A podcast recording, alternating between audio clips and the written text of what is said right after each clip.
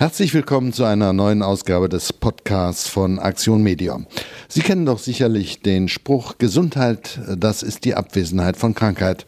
Und wenn wir mal krank werden, dann können wir eines der besten Gesundheitssysteme der Welt nutzen. Doch was für uns selbstverständlich ist, das ist für weite Teile der Weltbevölkerung nicht möglich. Weltweit sterben heute Millionen Menschen an Krankheiten, die sehr leicht behandelt werden könnten. Gesundheit ist ein Menschenrecht. Das haben vor 40 Jahren über 100 WHO-Mitgliedstaaten auf der Konferenz von Alma-Ata offiziell anerkannt. 40 Jahre danach ist die Situation nicht viel besser geworden. Darüber wollen wir heute sprechen und über eine Ausstellung, die Aktion Medior dazu zusammengestellt hat. Mein Name ist Kaspar Müller-Bringmann.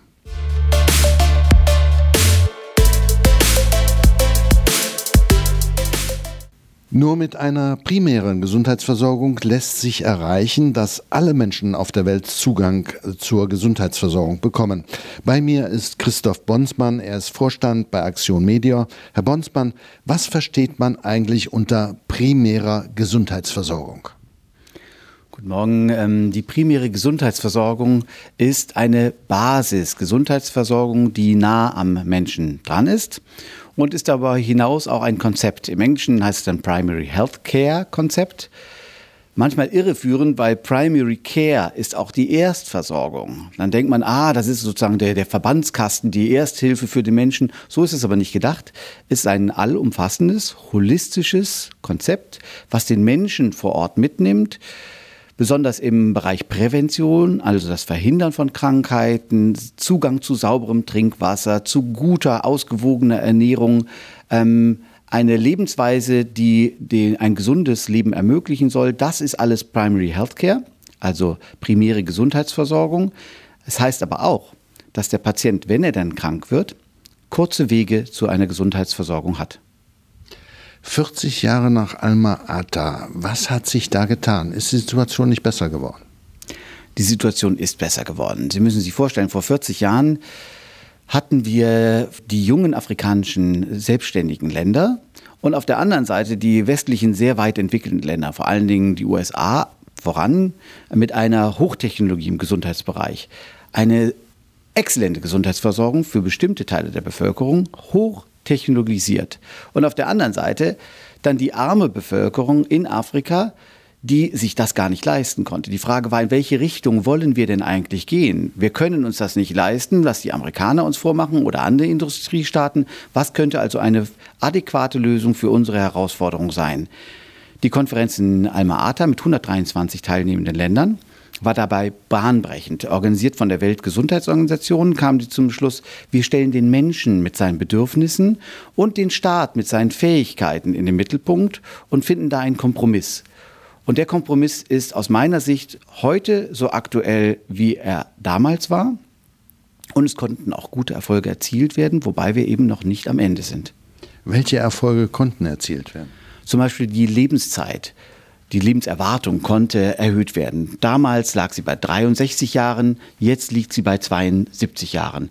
Die Müttersterblichkeit ist zwischen 1990 und 2015 um 43 Prozent gesunken. Die Zahl der HIV-Neuinfektionen ist in den letzten Jahren stark gesunken. Also einer der großen Erfolge zum Beispiel ist die Reduzierung der Malaria. Vor zehn Jahren stand ich vor dem Mikrofon und habe gesagt, alle 30 Sekunden stirbt ein Kind. Vor fünf Jahren etwa waren es alle 60 Sekunden. Heute sagen wir, alle zwei Minuten stirbt ein Kind an Malaria. Und auch das ist nicht notwendig. Wir können Malaria verhindern. Tolle Erfolge. Aber auf der anderen Seite stellen wir fest, dass die Gesundheitsausgaben in letzter Zeit aufgrund der ökonomischen Krise vieler Länder sinken und damit auch die Anfälligkeit.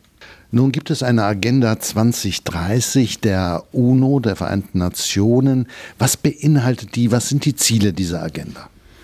Es nennt sich die nachhaltigen Entwicklungsziele. Bis zum Jahre 2030 haben sich eigentlich alle Länder der Weltgemeinschaft auf diese 17 Nachhaltigkeitsziele äh, geeinigt.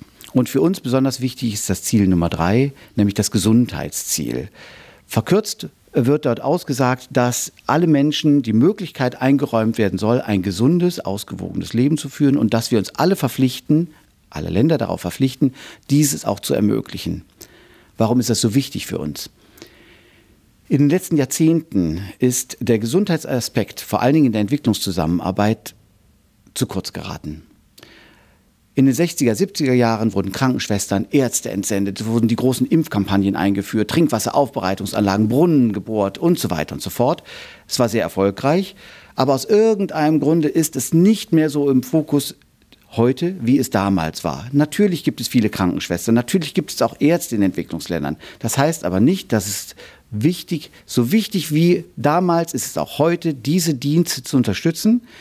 Für uns ist deshalb das Nachhaltigkeitsziel Nummer drei, die Gesundheit, deshalb so wichtig, um das auch ins Bewusstsein der Öffentlichkeit zu bringen. Wir müssen weiterhin in Gesundheit investieren, auch um solche großen Epidemien wie beispielsweise Ebola im Jahre 2014 zu verhindern oder schnell einzudämmen.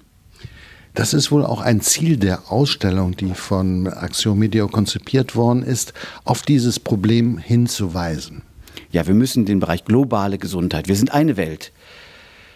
Normale äh, Grenzen greifen nicht mehr bei allumspannenden Epidemien.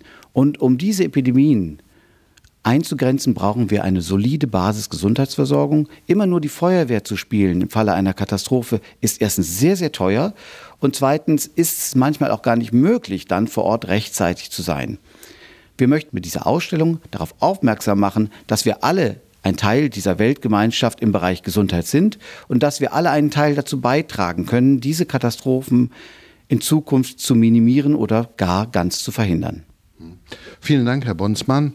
Ja, das war eigentlich schon unser Podcast, aber ich will nochmal auf die Ausstellung äh, hinweisen. Die Ausstellung Globale Gesundheit beginnt bei uns, ist bis zum 8. November in der evangelischen Hauptkirche in Mönchengladbach Reit zu sehen.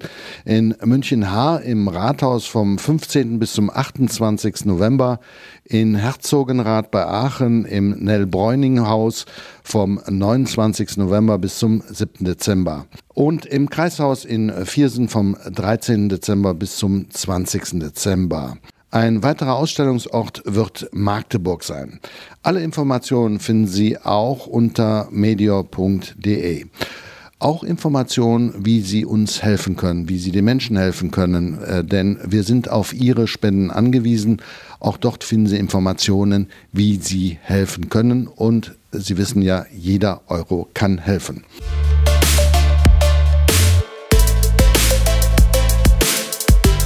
Trotz aller ernsten Themen wünschen wir Ihnen eine gute Zeit. Bis zum nächsten Mal zum Podcast bei und von Aktion Media. Empfehlen Sie uns bitte weiter.